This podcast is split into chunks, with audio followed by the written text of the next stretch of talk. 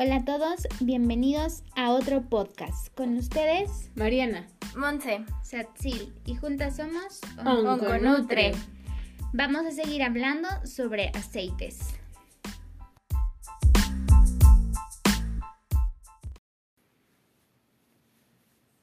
¿Qué es el aceite de coco? Pues es una grasa que está compuesta por algunos ácidos grasos saturados, como puede ser el ácido láurico, mirístico, palmítico, caprílico y cáprico. que generalmente pues hoy en día ha tenido un boom muy grande eh, a nivel de lo que es la cocina sobre todo digo ya antes yo me acuerdo que se ocupaba que para restaurar el cabello que para desmaquillarte para alguna algo estético más sin embargo eh, de a lo mejor cinco años hacia acá se ha venido eh, este boom de alimentación con aceite de coco, cocina, este, en todas partes lo hemos visto, ¿no? Entonces, hoy queremos hablar un poquito de lo que logramos investigar sobre el aceite de coco. ¿Qué diferencia hay entre el aceite de coco con el neutro? Virgen con neutro. Pues generalmente ahí hay aceite de coco eh, virgen, extra virgen o bien este Refinado, ¿no? refinado, que sería a lo mejor este, ¿no? El neutro, que quizá pasa por algunos procesos más industrializados para su obtención final. Y como lo hemos dicho siempre, mientras menos procesos tenga, pues es lo ideal. más natural. ¿Cuánto debo de consumir al día de aceite de coco? Pues no hay un estándar porque va a depender de tus requerimientos en total cuánto porcentaje hay de grasa.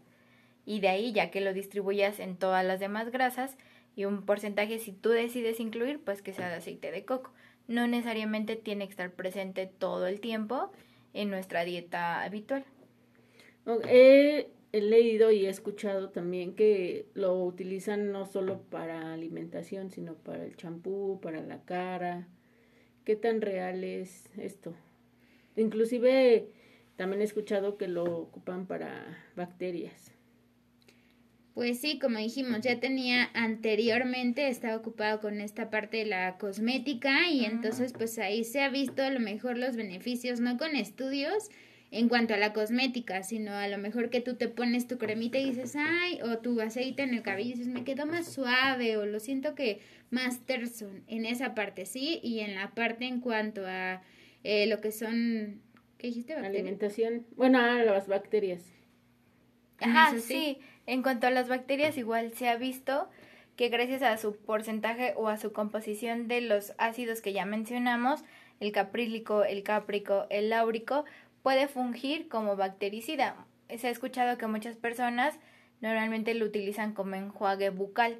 Como primer hábito que hacen en la mañana es ponerse una pequeña capa en los dientes y con eso crea protección. Digo, es algo que aún está como que en estudios, pero sí se ha visto que podría ayudar en este efecto. Y sí, como dices, la, la cosmetología o esta rama lo ha utilizado pues porque es una grasa vegetal. Lo mismo pasa con el aceite de almendras, el de aceite de oliva. Hay varios aceites que se utilizan para desmaquillar, para el cabello, pues por los mismos beneficios de ser una grasa que ayuda bastante para este tipo de, En cuanto a la cosas. alimentación, ¿qué tan cierto es que, es que ayuda a bajar de peso? Pues este es uno de los mitos precisamente que queremos romper, ¿no? Que eh, obviamente se le está dando el boom de, ay, toma, come aceite de coco, cocina con aceite de coco, es una grasa, vamos a lo mismo. No porque te comas un kilo de aceite de coco vas a perder la adiposidad o la, la grasa que tú tienes en exceso.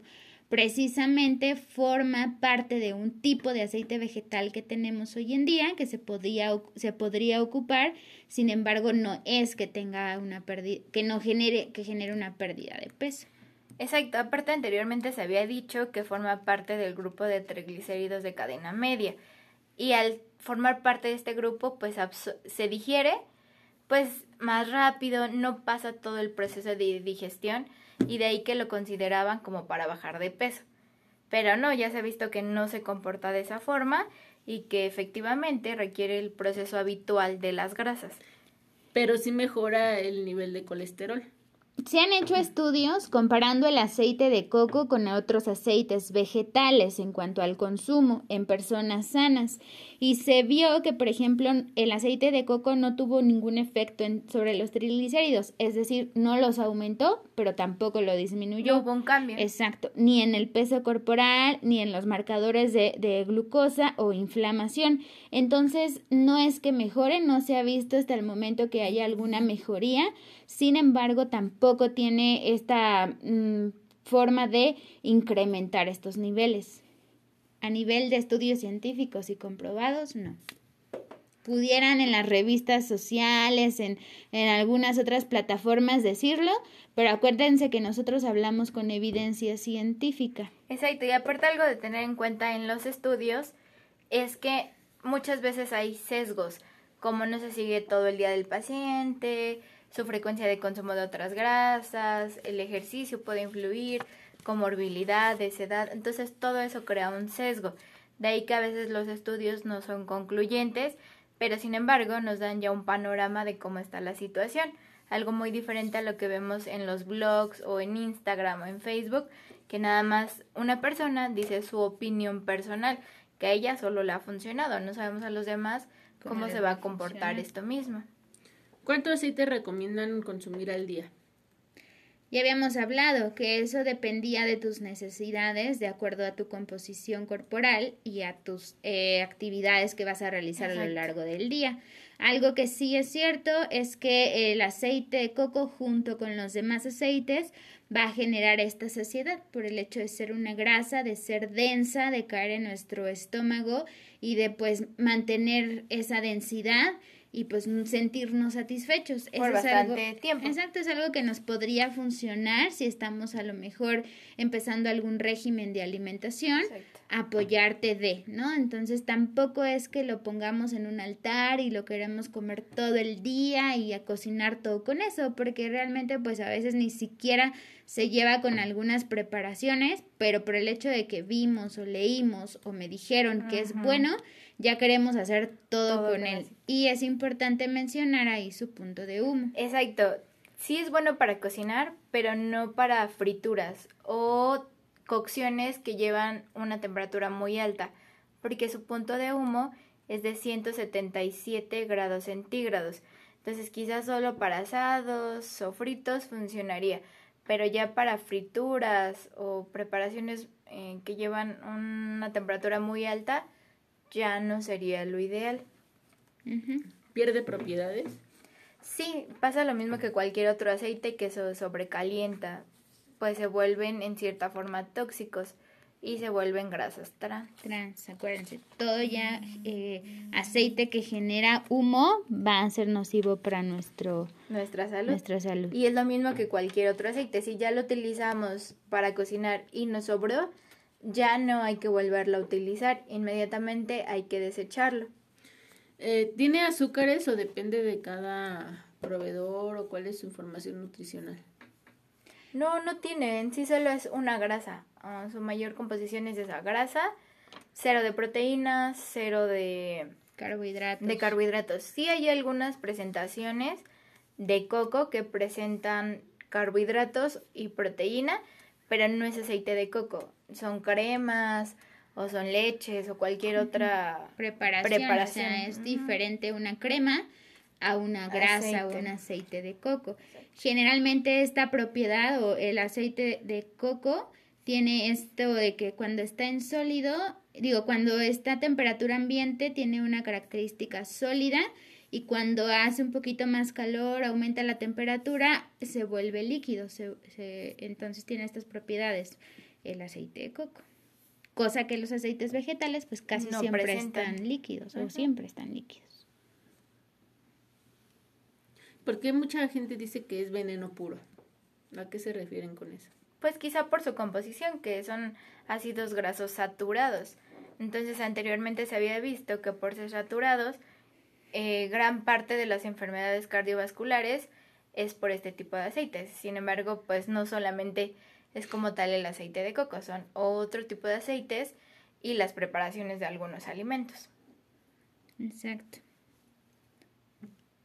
Acuérdense que ni mucho que queme al santo, ni tanto que no lo alumbre. O sea, tampoco podemos ni eh, satanizar una grasa porque al final sí es una opción para cocinar, para a lo mejor algunos alimentos, pero tampoco es que todo el día en todas las preparaciones se tenga que ocupar. Exacto, hay que estar eh, evaluando y valorando nuestro día a día. Lo podemos incluir en alguna preparación o en algunas bebidas. De hecho, hay café con aceite de coco, que es el famoso brew coffee entonces no es bueno ni es malo, de vez en cuando, si se te antoja, pues está bien, lo puedes incluir. Ok, pues muchísimas gracias por resolver estas dudas que nos mandaron por mediante Instagram y les agradezco. Pues síganos mandando sus dudas, sus preguntas. Acuérdense, el aceite sí lo podemos ocupar pero no siempre, no todos los días. Hay que consumir otro tipo de aceite que también nos va a dar diferentes propiedades, ¿vale? Muchas gracias y síganos escribiendo arroban con nutre-bajo Instagram. Y déjenos sus dudas, preguntas, cualquier tema que quieran que, se, que sigamos tratando, debatiendo, pues adelante, ahí escríbanos. Cuídense mucho, abríguense, porque ahorita ya hace muchísimo frío, entonces Esperamos que estén en casita, bien tapaditos, bien cubiertitos. Ay, mira, me acaba de llegar una pregunta muy buena. Contraindicaciones del aceite de coco. Súper importante eso. Pues tendríamos que evaluar toda la clínica o la historia clínica del paciente, desde sus antecedentes hasta sus comorbilidades, padecimiento actual, para en base a eso ya ver si se puede incorporar en su dieta o no sería una buena opción por ahora. ¿Puede tener alguna reacción alérgica o simplemente... Pues como todo alimento es muy individual, entonces puede que alguna persona tenga alergia al coco y, de, ahí genera alguna reacción alérgica. Sí, solamente acuérdense no freír porque ahí ya estaríamos creando una toxicidad, un, un alimento tóxico. Cuídense mucho, nos vemos pronto. Bye. Saludos, bye.